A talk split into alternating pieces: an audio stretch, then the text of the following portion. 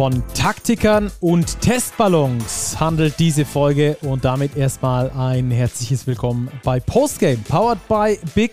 Wir sprechen heute über außerordentliche Trainerleistungen am vergangenen Wochenende und über einen außerordentlichen Testballon.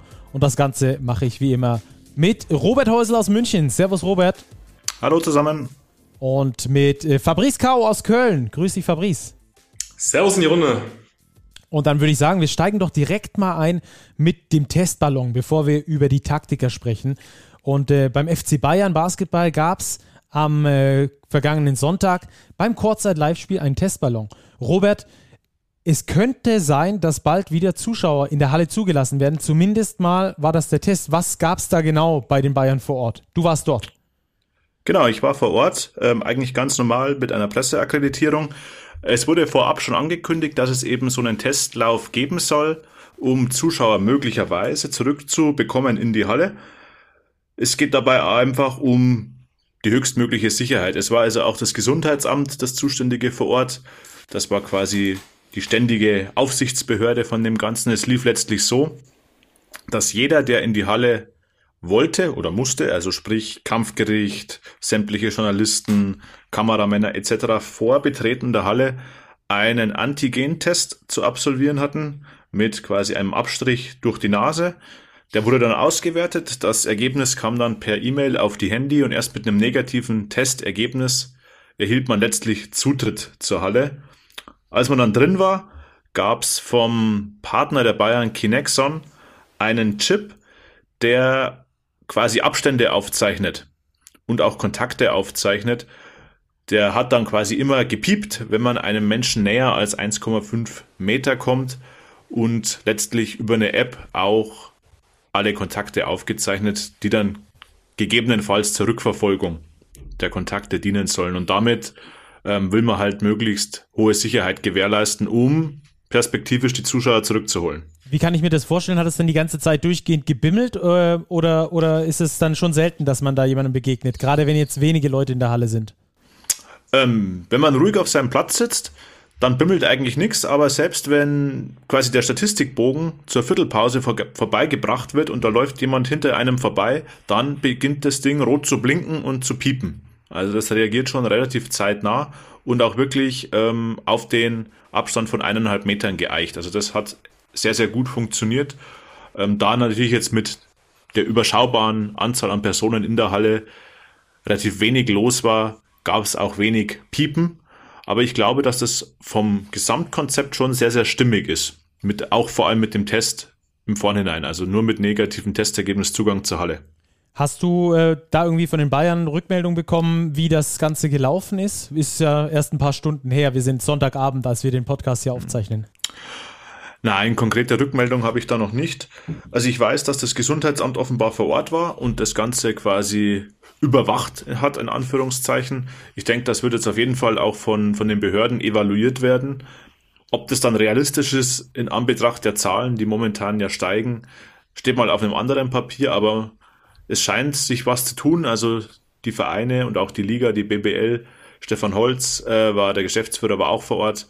Also die scheinen schon daran was gelegen zu sein, dass die Zuschauer zurückkehren können. Ja, das glaube ich. Und äh, uns natürlich auch allen. Wir wollen wieder zurück in die Halle und äh, wieder die Fans hören, die Trommeln hören und äh, die Stimmung zurückhaben. Und die Vereine brauchen das natürlich auch langfristig, um zu überleben. Deswegen ein sehr cooler Testballon, der dort durchgeführt wurde.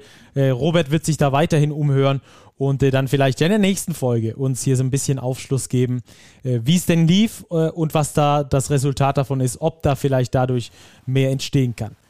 So, dann machen wir doch das Thema mal zu. Wir sprechen heute, liebe Zuhörer, erstmal über fünf Spiele etwas intensiver. Dann gehen wir in drei Spielen in den Two-Minute-Drill, wie ihr das sonst auch kennt. Dann haben wir die Starting Five des vergangenen Wochenendes und am Schluss haben wir noch einen Interviewschnipsel aus dem aktuellen Heft, aus der aktuellen Ausgabe des Big Magazins. Ich habe mit Martin Romich gesprochen, den Kreis, dem Kreisheimer Geschäftsführer und ähm, der hat über sich selbst gesprochen. Macht er ganz, ganz selten. In diesem Interview hat er das getan. Äh, interessant, das also zum Schluss dann der Sendung. Aber dann lass uns jetzt einsteigen, intensiv in das vergangene Wochenende. Und äh, wenn wir schon beim Testballon und bei den Bayern sind, äh, Robert und, Fa äh, und Fabrice, lass uns doch direkt auch mit dem Kurzzeit-Live-Spiel starten. Bayern gegen Oldenburg. 108 zu 102 war spannend bis in die letzte Minute rein. Und äh, da wären wir direkt auch beim Thema des heutigen Tages, Duell der Coaches. Robert, was hast du beobachtet? Ja, es war ein ganz interessantes Spiel. Es war ein High-Scoring-Spiel, wobei ich die Defense-Leistung beider Mannschaften gar nicht als schwach bezeichnen würde. Oldenburg hat offensiv unglaublich gut gespielt, hatte auch eine extrem hohe Trefferquote von außen, musste damit kämpfen, dass Nathan Booth ausgefallen ist und somit auf der Power Forward Position etwas improvisieren. Die Bayern hingegen wollten das ausnutzen, sind ganz, ganz viel in den Low Post gegangen, haben ihre Big Ball Lineup letztlich oft aufs Parkett geschickt mit äh, Vlado Lucic auf der 2, Paul Zipser, JJ Johnson und Jalen Reynolds beispielsweise gleichzeitig auf dem Feld. Also da gab's ein massives Ungleichgewicht, sage ich mal, in physischer Hinsicht. Ähm, letztlich ja, war es ein Ritt auf der Rasierklinge. Oldenburg war im letzten Viertel schon zehn Punkte vor, aber die individuelle Qualität der Bayern war einen Tacken höher und hat so letztlich den Unterschied ausgemacht. Ja, letztes Viertel, du sprichst es an. Bayern macht 39 Punkte in einem Viertel. Fabrice, sind das die Bayern, wie wir sie auch in den Playoffs sehen könnten? Die Bayern im Beast-Mode?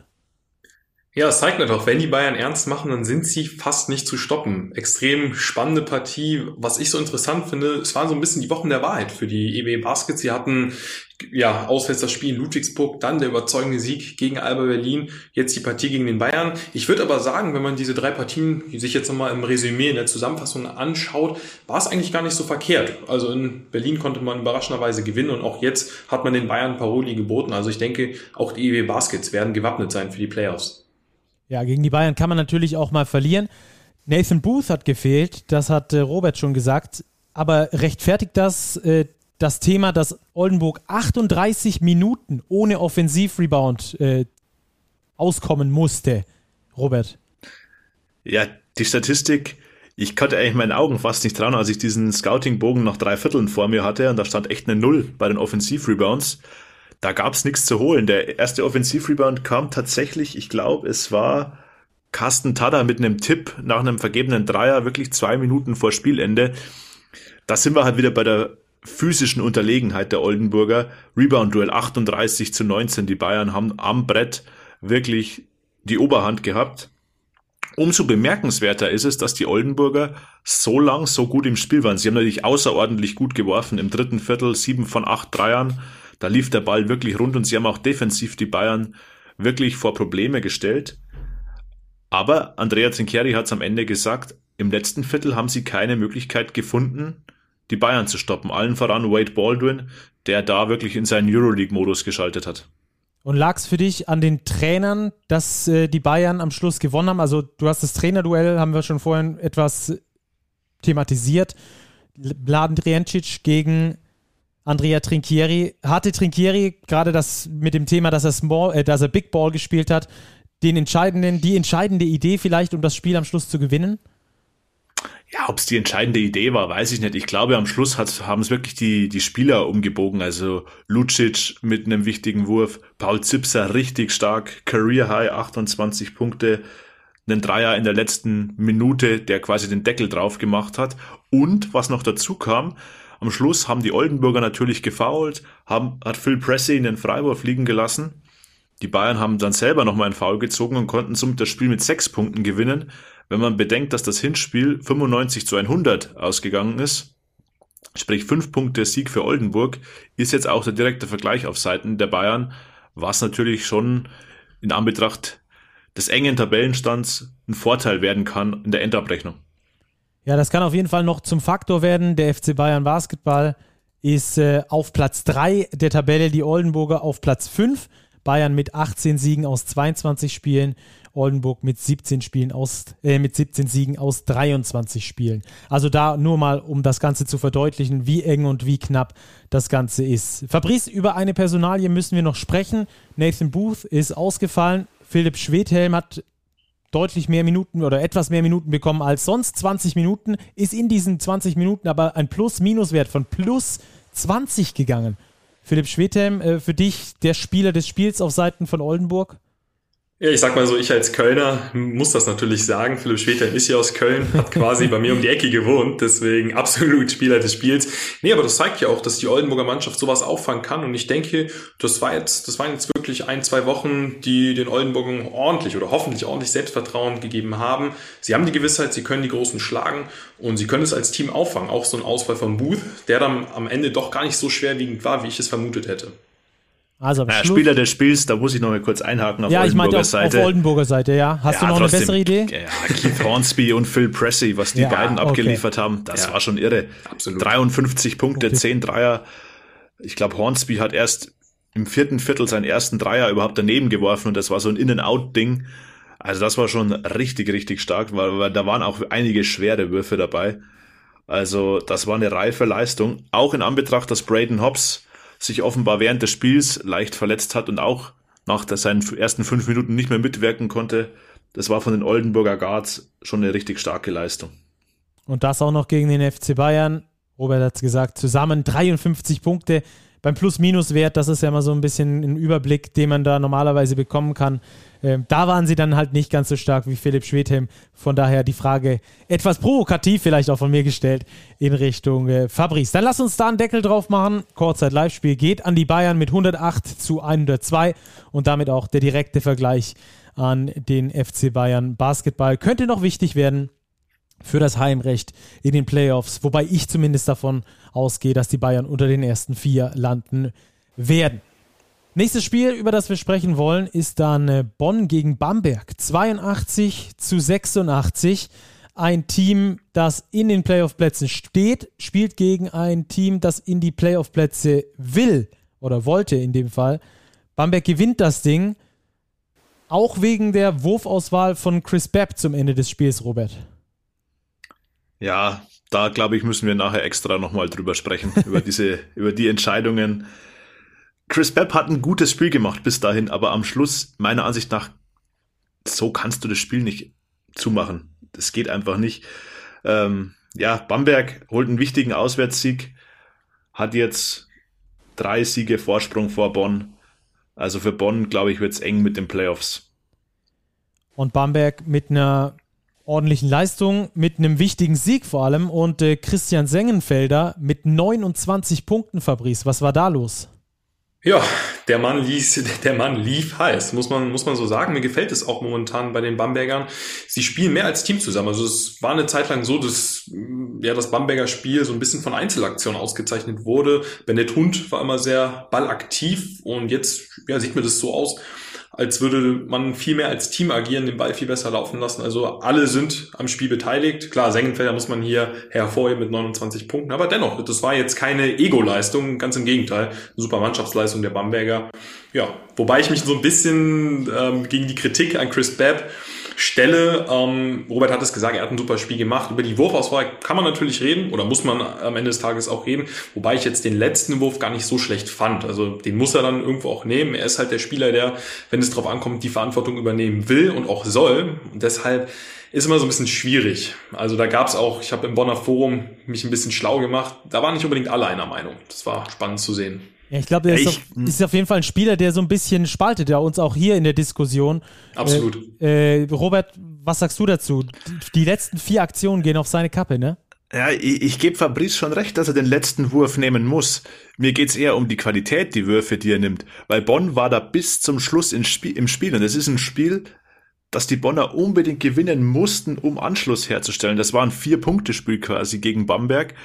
Und dann sind die letzten vier Aktionen zweimal quasi Kopf durch die Wand in die Zone gezogen, einmal gestolpert, einmal den Ball weggeworfen und zwei Dreier am Mann. Und Bamberg hingegen spielt halt mit Michele Vitali und ich glaube, es war Chase Fieler, bin mir nicht mehr sicher, ein Tip-Top Pick and Roll, kriegt einen 1 gegen 0 Korbleger.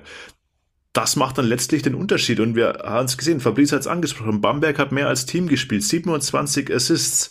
Es waren letztlich sieben Spieler, die mindestens zwei Assists verteilt haben. Also das war einfach im Teamplay eine andere Qualität bei Bamberg und somit haben sie dieses enge Spiel meiner Ansicht nach letztlich verdient gewonnen. Haben sich die Bamberger damit äh, nach unten weiterhin abgesichert aus deiner Sicht, Fabrice?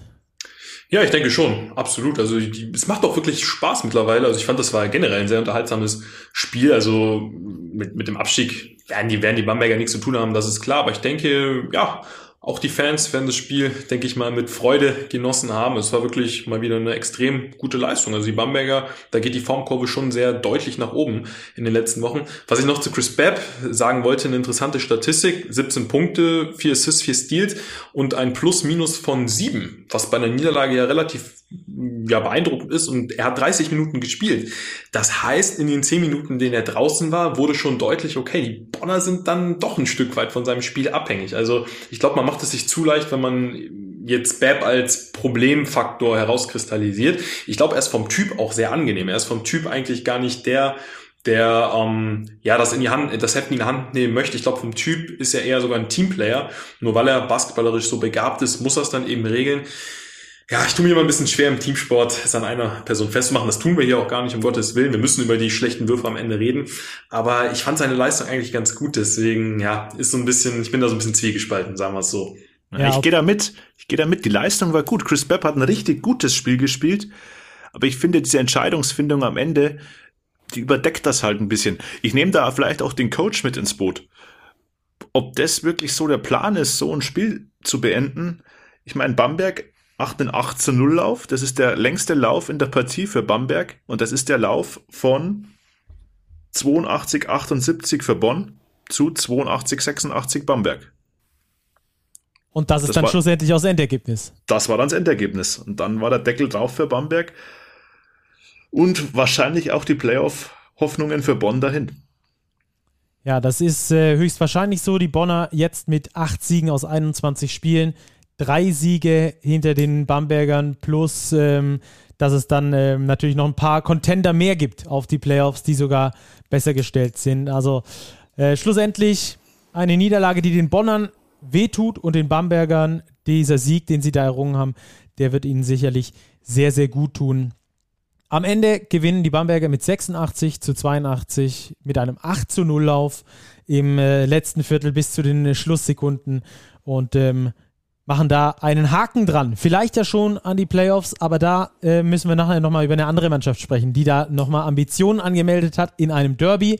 Da werden wir gleich nochmal dazu kommen. Aber lass uns noch eine letzte Personalie behandeln. Alex Hamilton von den Telekom Baskets Bonn wurde nachverpflichtet. War erst sein viertes Spiel, Plus-Minus-Wert von plus 11. Deutlich der Beste. War er auch in euren Augen der beste Spieler auf Seiten der Bonner? Fabrice? Ja, schwierig. Also ich finde, er hat es gut gemacht. Ich finde, er hat sich schnell akklimatisieren können und er ist auch wirklich gut eingebunden ins Spiel. Ich würde dann, ja, ist ein bisschen schwierig, jetzt einen Mann des Spiels hervorzuheben bei einer Niederlage. Ähm, Chris Babb hat auch nach dem Spiel gesagt, er wirkte wirklich ziemlich geknickt. Ja, dass es wie so oft diese knappen Spiele waren oder wie so oft so ein knappes Spiel war, dass sie verloren haben, weil sie haben wirklich kein schlechtes Spiel gemacht, aber am Ende waren es dann ja zwei, drei unglückliche Aktionen und am Ende steht die Niederlage da auf dem Zettel. Ich bin mir relativ sicher, wenn Bonn das hinten raus gewinnt, reden wir über Chris Babb, der der Mann des Spiels ist. Deswegen, aber ja, trotzdem gute Leistung auf jeden Fall von Hamilton. Hat sich gut eingefunden, das ist auf jeden Fall schon mal schön zu sehen. Spricht dann auch so ein bisschen für die Bonner Entwicklung. Die Bamberger gewinnen übrigens vier ihrer letzten fünf Spiele. Das ist also der Aufwärtstrend, von dem ihr beide gesprochen habt. Dann machen wir da tatsächlich auch wirklich einen Deckel drauf auf die Partie. Bamberg steht weiterhin auf Platz 8 und damit auf einem Playoff-Platz. Da wollen sie auch bleiben. Eine andere Mannschaft will sie von dort verdrängen. Die hat im Derby gegen Gießen gespielt, nämlich die Fraport Skyliners. Die hatten die Gießen 46ers zu Gast. Die Gießener hatten das Hinspiel gewonnen und stehen jetzt aber nach der Niederlage gegen Frankfurt, die übrigens mit 82 zu 79 an die Frankfurter ging, wieder auf dem letzten Tabellenplatz. John Bryant in Derby-Stimmung. John Bryant mit 31 Punkten, 10 Rebounds. Wieso hat es am Schluss trotzdem nicht gereicht, Robert? Ja, die, die Gießener haben in der entscheidenden Phase ihre Würfe nicht mehr getroffen. Ich erinnere mich an eine Phase Mitte letztes Viertel, da lagen sie, glaube ich, sechs Punkte vor und hatten dreimal die Chance, mit offenen Würfen den Vorsprung auf neun, vielleicht sogar auf zwölf Punkte auszubauen, haben ihre Dreier alle liegen lassen, dann kommt Quantes Robertson, trifft einen Dreier für die Skyliners, bringt sie zurück ins Spiel und am Schluss ist es dann Matt Mobley, der mal wieder den Unterschied für die Skyliners ausmacht in einem knappen Spiel und somit das Hessen-Derby nach Frankfurt gebracht hat. Der dritte Sieg in Folge für die Frankfurter. Warum läuft es gerade bei den Frankfurtern so gut, Fabrice? Ja, sie wirken extrem abgezockt. Die Frankfurter, ich glaube, sie muss, man, muss, man muss sie ja momentan so ein bisschen als Comeback-Könige betiteln. Mal wieder ein Comeback. Sie lagen im ersten Viertel, ich meine, 20 zu 6 hinten. Ja, hatten also deutlich Probleme Anfang, am Anfang des Spiels, weil die Gießener ihnen das Leben auch eben schwer gemacht haben. Und dann, ja, über eine gute Mannschaftsleistung, über einen Joe Round, der die Mannschaft angeführt hat in dieser kritischen Phase. Und ja, wenn du dann einen Matt Mobley hast, der in MVP-Form ist, kannst du jede Partie drehen. Das hat Sebastian Gleim ja auch immer wieder betont das, das Spiel der Frankfurter hat viele Schwankungen. Ist ja manchmal Probleme, die Konstanz an den Tag zu bringen, aber sie sind wirklich jederzeit dazu in der Lage, hohe Rückstände aufzuholen.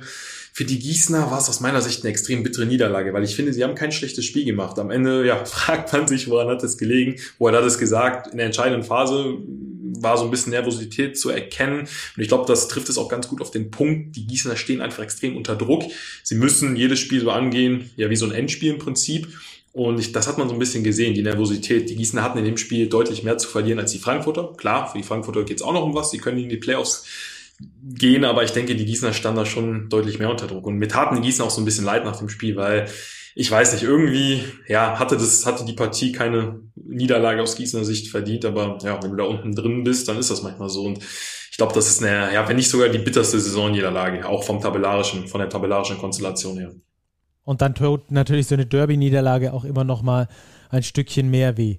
Äh, das Duell wurde so ein bisschen auch als äh, Duell zwischen den beiden Big Men auserkoren, Michael Kessens gegen John Bryant. Das hat aus meiner Sicht John Bryant deutlich für sich gewonnen, äh, mit vier Dreiern, die er getroffen hat, elf von 15 aus dem Feld, fünf von fünf Freiwürfen, zehn Rebounds dazu, zwei Assists gespielt, 31 Punkte, zehn Rebounds. Das ist eine absolute Wahnsinnsleistung, würde ich sagen, oder Robert?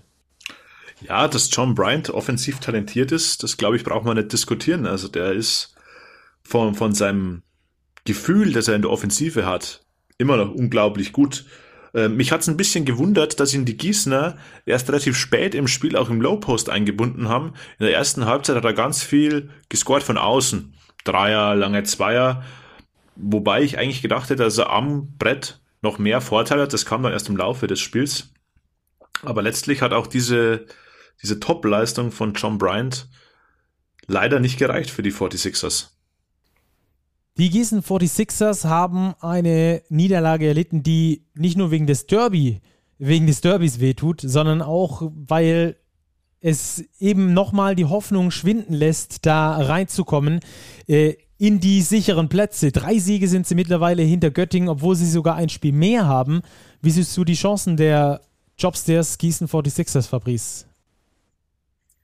Ja, es wird jetzt extrem schwer. Also ich glaube, hätten die das Spiel gewonnen, dann wäre noch mal Hoffnung durch die Mannschaft gegangen. Ähm, ich will sie noch nicht komplett abschreiben, aber man sieht ja wirklich John Bryant momentan wie ein absoluter Topform und ja, so, so einer kann die Mannschaft auch mitreißen. Sie haben auch die Qualität, absolut, um die Klasse zu halten, aber man sieht auch die anderen Mannschaften von unten punkten. Raster Fechter, ich sag mal, für einen Vorletzten auch mit unfassbarer individuellen Klasse. Deswegen es wird extrem schwer, weil ich könnte jetzt auch pauschal nicht sagen, wer sonst absteigen würde. Selbst für Fechter wird es extrem schwer, die jetzt Ulm geschlagen haben. Deshalb, ja, weiß ich nicht. Sie müssten jetzt so eine kleine Serie starten, die 46ers, um noch irgendwie mal Anschluss an die vorderen Plätze zu finden. Aber es wird Manchmal ist es ja so, dass es Mannschaften gibt, die passen den einen und den anderen passen die so überhaupt nicht.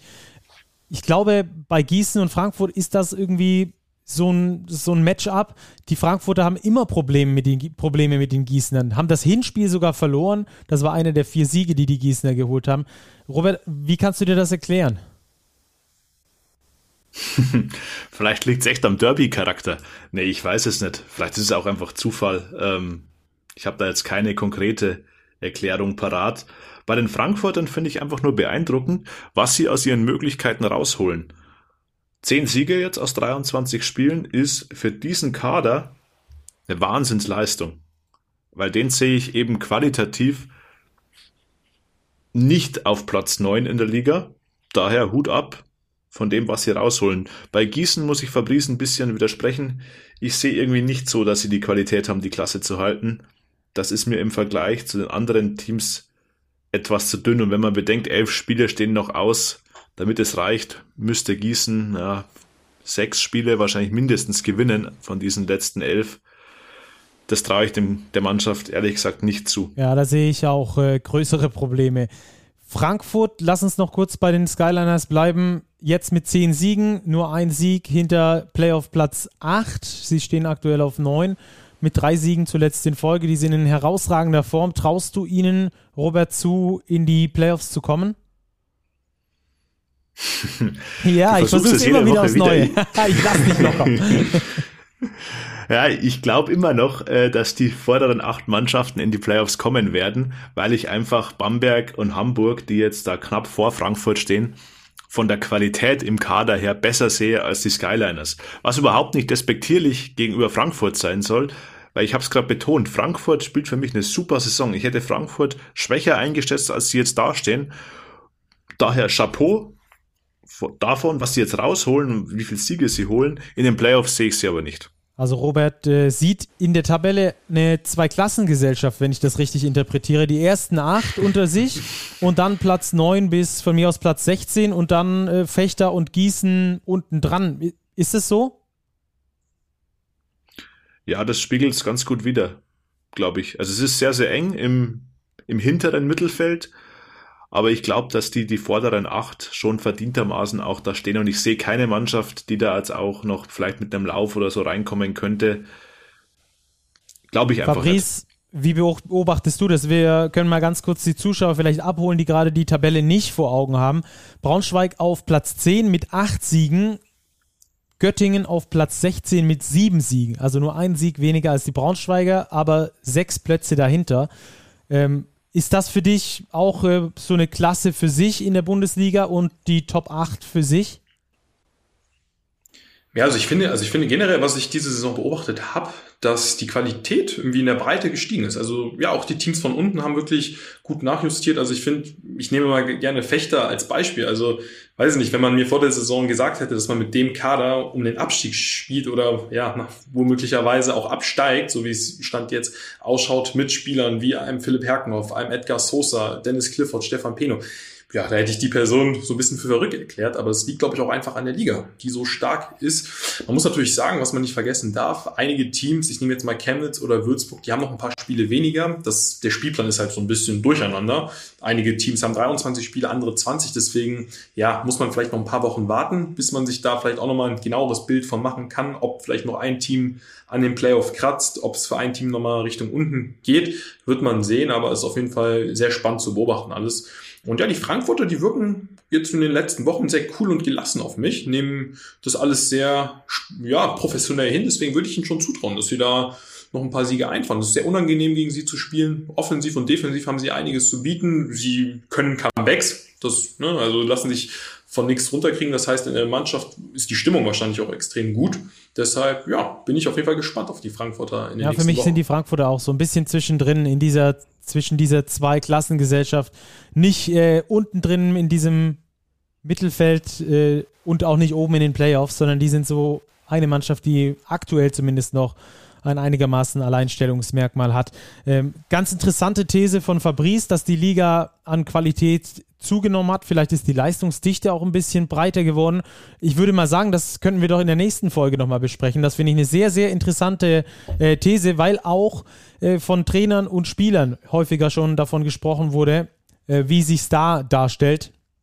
Und auch ähm, wir haben, glaube ich, dazu klare Meinungen. Nicht, dass das jetzt den Rahmen sprengt, aber das können wir uns doch nächstes Mal als Thema setzen, ob die Liga besser geworden ist oder vielleicht auch schlechter, denn die Budgets, die sind auf jeden Fall deutlich gesunken und äh, auch in dem aktuellen Big Magazin hat unser Chefredakteur Martin Fünkele dazu einen sehr, sehr interessanten Artikel gesprochen, äh, geschrieben.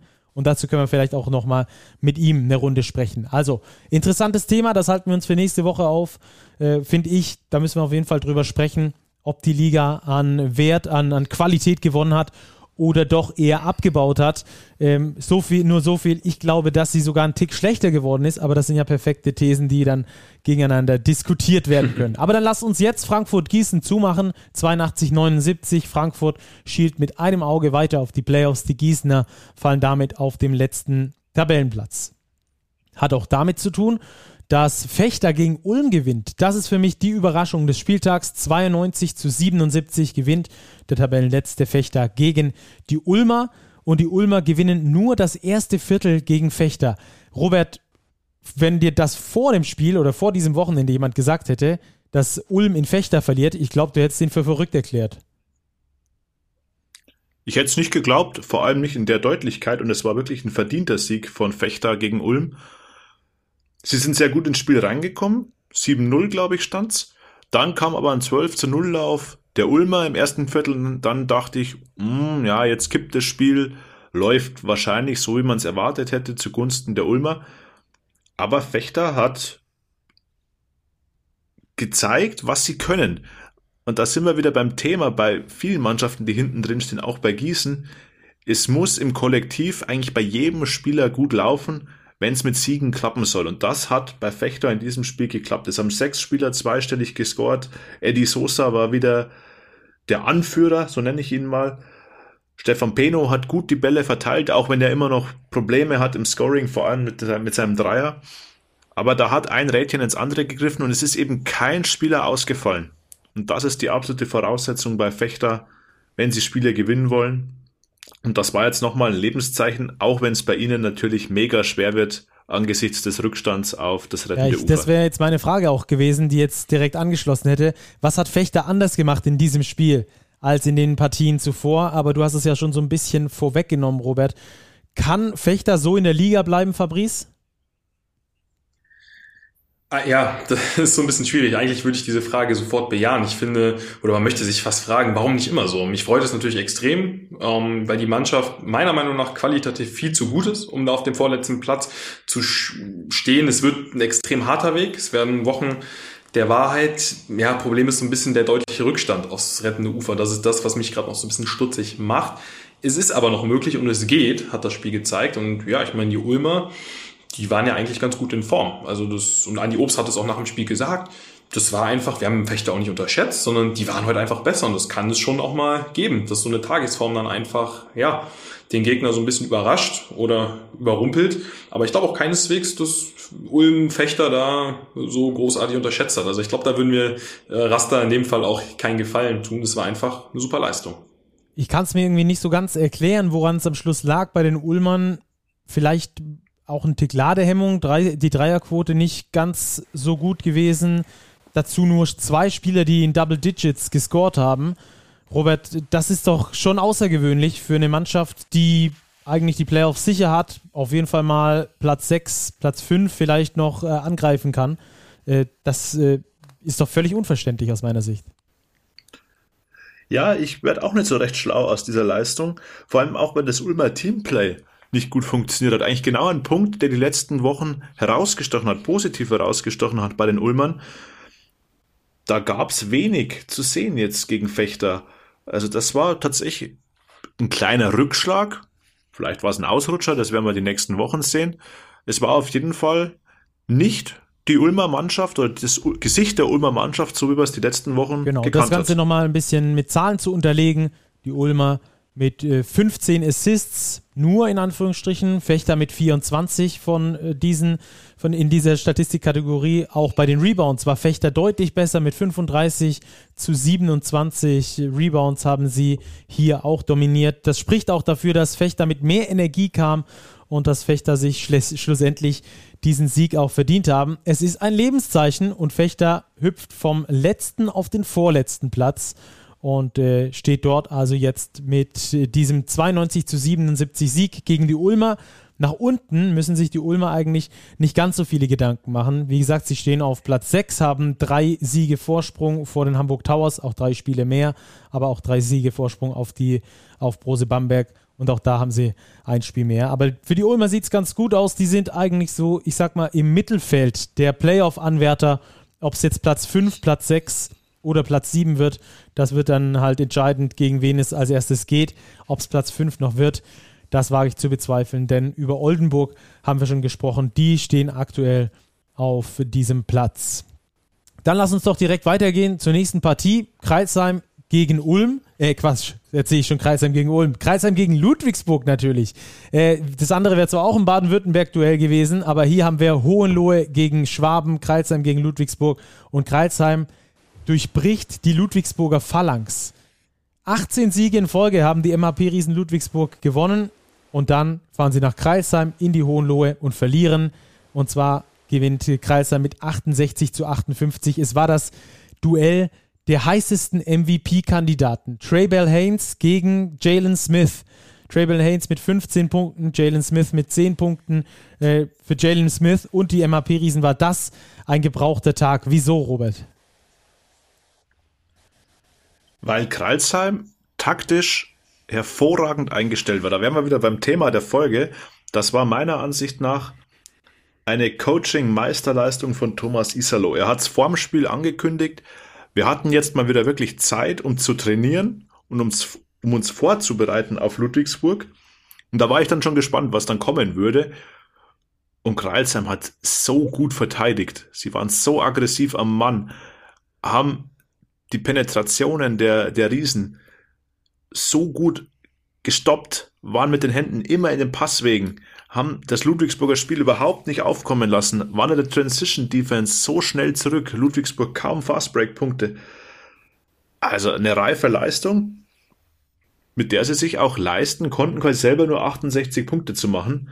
Also das war überraschend, ich hätte es nicht gedacht, aber irgendwie vielleicht auch das Gesetz der Serie. Die Ludwigsburger 18-Siege-Serie begann in Kreilsheim beziehungsweise gegen Kreilsheim in Ludwigsburg und sie endet jetzt auch wieder gegen Kreilsheim.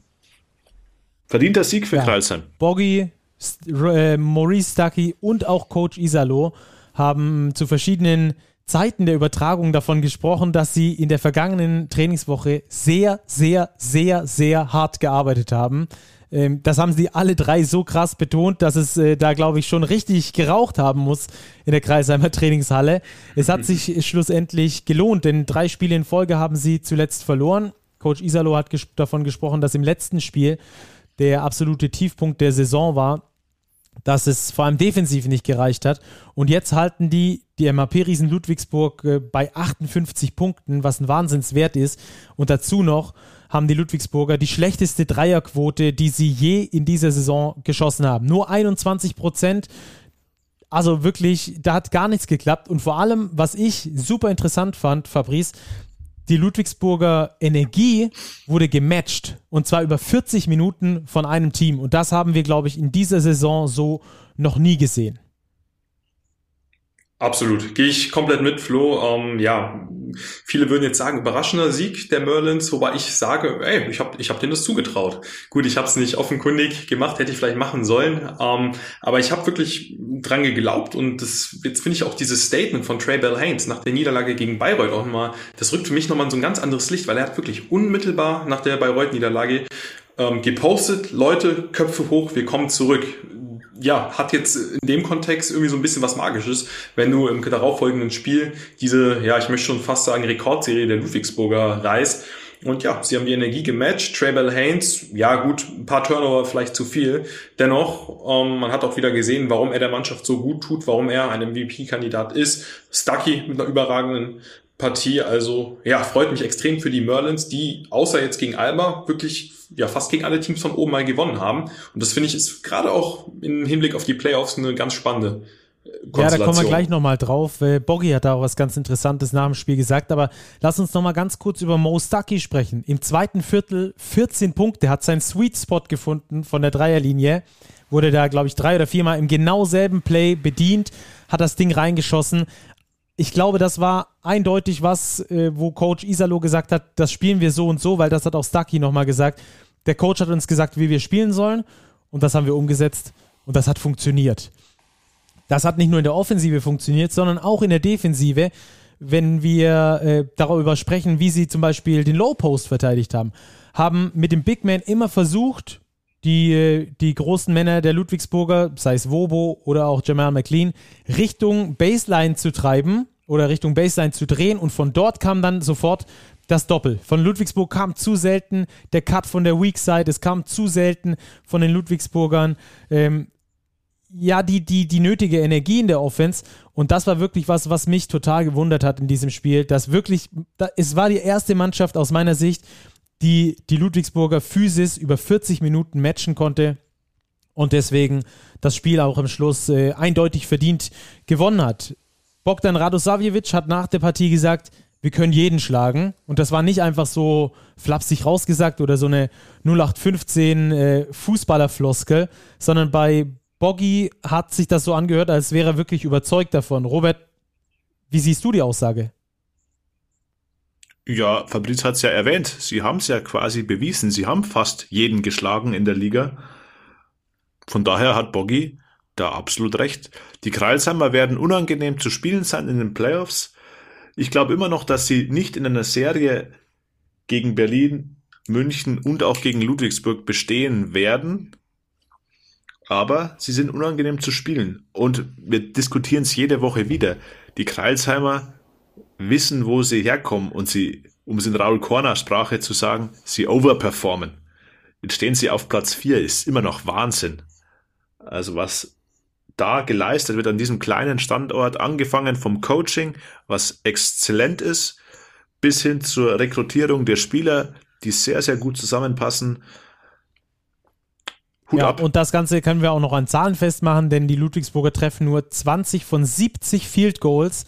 Die Ludwigsburger haben sogar mehr Field Goal Versuche als Kreilsheim und am Schluss verlieren sie trotzdem, machen nur 58 Punkte. Jalen Smith enttäuscht an diesem Tag. 10 Punkte macht er, 2 von 18 trifft er aus dem Feld. Ähm, das MVP-Duell geht aus meiner Sicht in diesem Spiel zumindest klar an äh, Traybell Haynes. 15 Punkte, 8 und 7 macht er. Jalen Smith macht 10, 5 und 3. Und ähm, entsprechend sehe ich ihn hier äh, eindeutig vorne, zumindest in diesem Spiel. Wie siehst du das Rennen insgesamt, Fabrice, zwischen den beiden? Oder überhaupt das MVP-Rennen? Ja, schwierig. Also ich glaube, wenn ich jetzt tippen müsste, würde ich sagen, also ich bin ein riesen Trevor Hans-Fan, muss ich an dieser Stelle erwähnen. Ich glaube, es wäre aber fair, den Titel auch angesichts ja der Leistung der Ludwigsburger insgesamt wäre es schon fair, den Titel an Jalen Smith zu geben. Ich denke, sie werden die Saison auf Platz eins beenden und dann, ja, das ist ja auch mal so ein bisschen die Frage, die Definition des MVPs. Und ich finde, Jalen Smith hat da ja riesen Einfluss auf den Ludwigsburger Erfolg, auch wenn man hier natürlich die ganze Mannschaft erwähnen muss, die ganze, ganze Mannschaft loben muss. Dennoch, ich denke, Jalen Smith liegt Wie da ganz klar. Robert? Ja, ich sehe es ähnlich. Definition MVP, pff, das ist immer schwierig in der BBL. Ich denke, dass es Stand heute Jalen Smith werden wird, wobei ich nicht glaube, dass er der beste Spieler der Liga ist. Aber da sind wir wieder bei der Definition, ist der MVP der beste Spieler, ist es der wertvollste Spieler? Ja, also ich glaube Stand jetzt, dass es Jalen Smith wird. Ich glaube aber, dass es bessere, noch bessere individuelle Spieler gibt. Also es klingt jetzt so, als wäre Jalen Smith kein guter Spieler. Er ist ein sehr, sehr guter Spieler. Ähm, nicht umsonst kam heute das Gerücht auf, dass eventuell Maccabi Tel Aviv ein Auge auf ihn geworfen haben soll für die nächste Saison.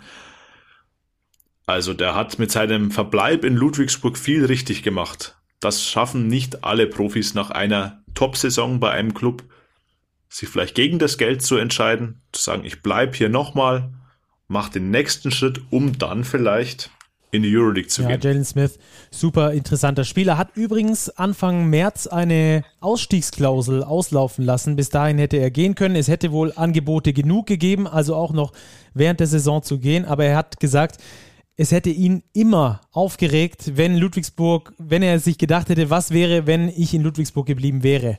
Und das wollte er vermeiden. Entsprechend hat er sich entschlossen, bis zum Jahresende in Ludwigsburg zu spielen und dann weiterzuschauen. Ähm, auch im kommenden Heft werden wir ihn auf jeden Fall haben mit einem größeren Artikel. Äh, da also schon mal jetzt der Teaser drauf. Ähm, dann aber später mehr, wenn es denn soweit ist, wenn wir da das Heft haben und vielleicht auch den ein oder anderen Tonschnipsel hier bei Big Preview zeigen können. Dann haben wir noch ein paar Spiele gehabt, die, auf die wir jetzt im Two-Minute-Drill eingehen wollen. Und äh, das bedeutet ja immer, dass wir nicht länger als zwei Minuten über ein Spiel sprechen. Kurzzusammenfassung: Hamburg gegen den MBC 105 zu 78. MBC mit der Defense wie immer, wenn wir das mal so ein bisschen höhnisch sagen wollen, aber in der Offense hat es gefehlt, oder Fabrice? Ja, also erstmal Glückwunsch nach Hamburg. Das war für mich ein Start-Zielsieg der Hamburg Towers, die in der Verfassung ja extrem viel Spaß machen. Man darf auch nicht vergessen, die Hamburger haben auch ein paar Spiele weniger als die Teams von oben. Vielleicht ist er tabellarisch sogar noch etwas drin in Richtung Platz 6. Die Playoffs werden es alle Male. Da lege ich mich jetzt einfach mal fest. Der MBC dagegen, ja, war über 40 Minuten eigentlich chancenlos. Es gab eine Phase gegen Anfang, beziehungsweise gegen, äh, ja doch Anfang des vierten Viertels war es, wo man nochmal in den einstelligen Bereich kam. Ähm, ja, letzten Endes ähm, war es dann auch so ein bisschen eine Einzelleistung von Michalak. Der könnte man jetzt auch nochmal über die Definition des MVPs reden, der vielleicht auch ein Kandidat wäre, wobei da steht der MBC wahrscheinlich zu weit hinten in der Tabelle. Ich sag mal, defensiv war das aus Sicht des MBCs einfach ein Tick zu wenig. Und ähm, ja, interessant zu erwähnen, ich weiß nicht, ob das ein Rekord ist, aber ähm, ein sehr interessanter Fakt ist es alle Male, das Plus-Minus von Cameron Taylor 44. Also Das, äh, ja, kam auch auf sieben Punkte, äh, sorry, sieben Rebounds und vier Assists, aber auch ein, ähm, ein Kotzer, ein Short, ein Taylor, die Leo, haben performt. Also super Leistung der Hamburg Towers. Hamburg gewinnt äh, in Manier eines Playoff-Contenders gegen den MBC mit 105 zu 78. Ein sicherer Playoff-Kandidat hat gegen Göttingen gewonnen. Alba Berlin nämlich 89 zu 58. Alba mit dem siebten Spiel in 14 Tagen und trotzdem waren die Beine nicht müde, Robert. Nee, die Beine waren nicht müde. Das war ja, ganz, ganz eindeutig. Also Alba in allen Belangen den Göttingern überlegen. Ähm, Aito hat die Minuten extrem verteilen können. Es hat kein Spieler länger als 21 Minuten gespielt. Alle zwölf Spieler auf dem Bogen eingesetzt. Jedes Viertel mit mindestens fünf Punkten Differenz gewonnen.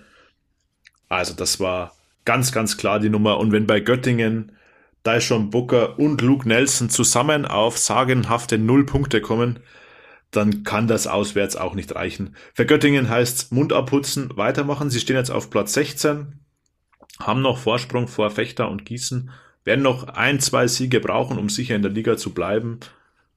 Die können sie holen, aber nicht in Berlin. Und dann hatten wir auch noch Braunschweig gegen Chemnitz, beide aus einer ähnlichen Tabellenregion. Äh, wir haben es gesagt, gesichertes unteres Mittelfeld der Tabelle.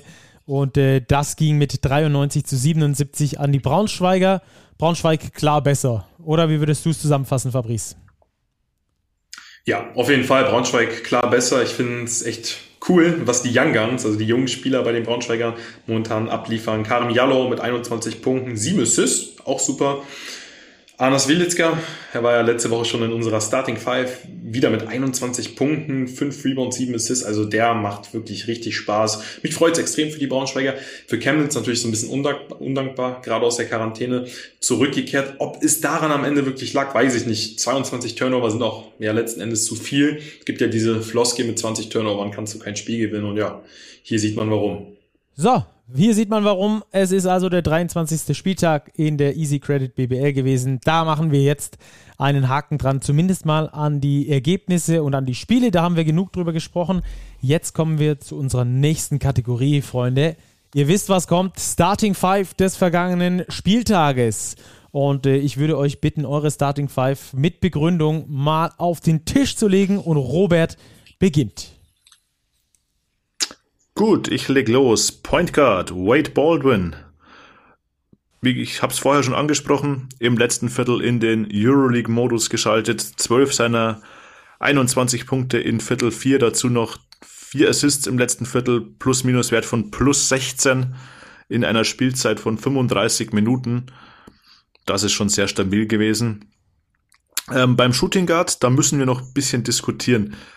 Tim Hassbagen oder Maurice Stuckey? Beide haben es verdient, meiner Ansicht nach. Tim Hassbagen perfekt aus dem Feld, perfekt von der Freiwurflinie. Beim Sieg von Fechter, Maurice Stuckey, Schlüsselspieler für Kreilsheim, vor allem auch defensiv gegen Jalen Smith. Da überlasse ich euch gerne die Wahl. Small Forward habe ich Cam Taylor, Fabrice hat es angesprochen. Plus-Minus-Wert 44, 20 Punkte, 7 Rebounds, 4 Assists. Ganz, ganz wichtiger Spieler in Hamburg. Auf der 4 gehe ich mit Paul Zipser Career High in der BBL, 28 Punkte, ganz äh, starke Leistung beim Sieg der Bayern gegen Oldenburg. Und auf der 5 habe ich Christian Senkfelder mit einer erneut überragenden Leistung beim Bamberger Sieg in Bonn. 29 Punkte, 5 Rebounds, 2 Assists, 3 Steals, 0 Turnover. Richtig stark. Das war die Starting Five von Robert oder vielleicht auch die Starting Six, da müssen wir uns noch drauf einigen. Jetzt kommt auf jeden Fall erstmal Fabrice, vielleicht kann der uns ja auf der Position 2 Aufschluss geben, aber starte erstmal mit Point Guard. Ja, ich muss jetzt ähm, meine Sympathien zu Rassa offenbaren. Auf der Eins gehe ich mit Stefan Peno aus einem ganz bestimmten Grund. Er wurde in den letzten Wochen viel kritisiert, hat viel abbekommen und ich finde, er hat ja eine wirklich super Partie abgeliefert. Ist nicht einfach, wenn man so unter Druck steht. Hatte auch in der Vergangenheit viel Verletzungspech, deswegen hat es mich für ihn extrem gefreut. Neun Assists, hat auf jeden Fall großen Anteil am Sieg. Jetzt ist schwierig. Ich war auch eigentlich erst bei Maurice Ducky, wobei ja, der Sympathie geschuldet würde ich jetzt auch mit Tim Hasbagen gehen. Dann hätten wir da schon mal eine Position. Ähm, auf der 3 Cameron Taylor würde ich genauso unterstreichen. Plus minus von 44, rekordverdächtig. Und ja, auf der 4 hätte ich jetzt Sengenfelder. Ja, ich weiß, er kann auch 5 spielen. Müsste man sich jetzt auch nochmal ähm, austauschen diesbezüglich. Auf der 5 hätte ich jetzt John Bryant. Ja, ist immer so ein bisschen schwierig bei einer Niederlage einen Spieler mit reinzunehmen, aber ja, ich fand die Leistung war schon extrem stark. Mit den Stats gehörst du für mich schon in den Starting Five. Also, dann haben wir da die 5 von Fabrice auch gehört. Dann äh, geht es jetzt darum, uns zu einigen, Freunde. Es können nur fünf rein, denn äh, mehr gibt diese Starting Five nicht her. Und äh, bei der 1 bin ich definitiv bei Robert mit Wade Baldwin. Wir entscheiden hier nicht nach, nach Gusto, wer uns besser gefällt. Nee, Quatsch. Aber Wade Baldwin für mich klarer, ähm, hat klar die Nase vorne vor Stefan Peno in dieser Kategorie. Also für mich Wade Baldwin auf der 1. Da gehe ich auf jeden Fall mit. Wenn, wenn ihr euch beide, also auf einmal haben wir Haasbagen und Stucky bei Robert und bei Fabrice haben wir Haasbagen. Also dann würde ich da auf jeden Fall mit Haasbagen gehen. Wenn wir den schon zweimal genannt haben, da hat sich also Fabrice nochmal das Zünglein an der Waage gespielt. Cam Taylor, da sind wir uns sicher, der ist auf der 3. Und dann bin ich da äh, mit Zipser und, so und Sengenfelder doch nochmal ein Tick mehr d'accord als mit Sengenfelder und John Bryant. Zipser ja auch mit 28 Punkten, Sengenfelder mit 29. Also machen wir Zipser auf der 4 und Sengenfelder auf der 5. Dann haben auch alle unsere Starting Five äh, Members, wenn wir sie so nennen wollen, gewonnen mit ihren Mannschaften und äh, haben sich das redlich verdient, dort mit am Start zu sein. Also Baldwin, Hasbagen, Taylor, Zipser und Christian Sengenfelder. Das ist unsere Starting Five dieser Ausgabe von äh, Postgame, powered by Big. Und jetzt haben wir zum Abschluss dieser Folge noch ein kleines Preview zur, zum aktuellen Heft, das wir ähm, ja, schon, schon länger rausgebracht haben, die, die, das Titelinterview. Da hatte ich die Möglichkeit, mit Martin Romich zu telefonieren und äh, was der so gesagt hat, das fand ich sehr, sehr interessant. Vor allem, weil er mal über sich selbst gesprochen hat. Der Mitgründer der Kreisheim Merlins, der jetzt auch der Geschäftsführer ist. Und äh, da hören wir jetzt einfach mal rein, was er denn da erzählt hat. Ich habe jetzt nicht die, die, die, die große Ambition oder ähm, äh, gut, vielleicht ist auch der Markt zu klein, aber ich habe nicht die große Ambition, dass ich in fünf Jahren äh, woanders sein will. Also ich will mit dem Verein woanders sein, also mhm. in der Entwicklung. Aber ich, ich schiel ja jetzt nicht mit, mit, mit, mit den Augen an, an einen größeren Standort und, und hoffe, dass ich irgendwie äh, Angebot kriege. Also das ist jetzt nicht meine Lebenseinstellung. Meine Lebenseinstellung ist da, wo ich bin, äh, das Beste draus zu machen, ja, mit den Möglichkeiten. Und ähm, die Möglichkeiten sind überschaubar. Das also Martin Romich im Interview hat, wie gesagt, mal über sich selbst gesprochen, macht er sonst ja nicht ganz so häufig.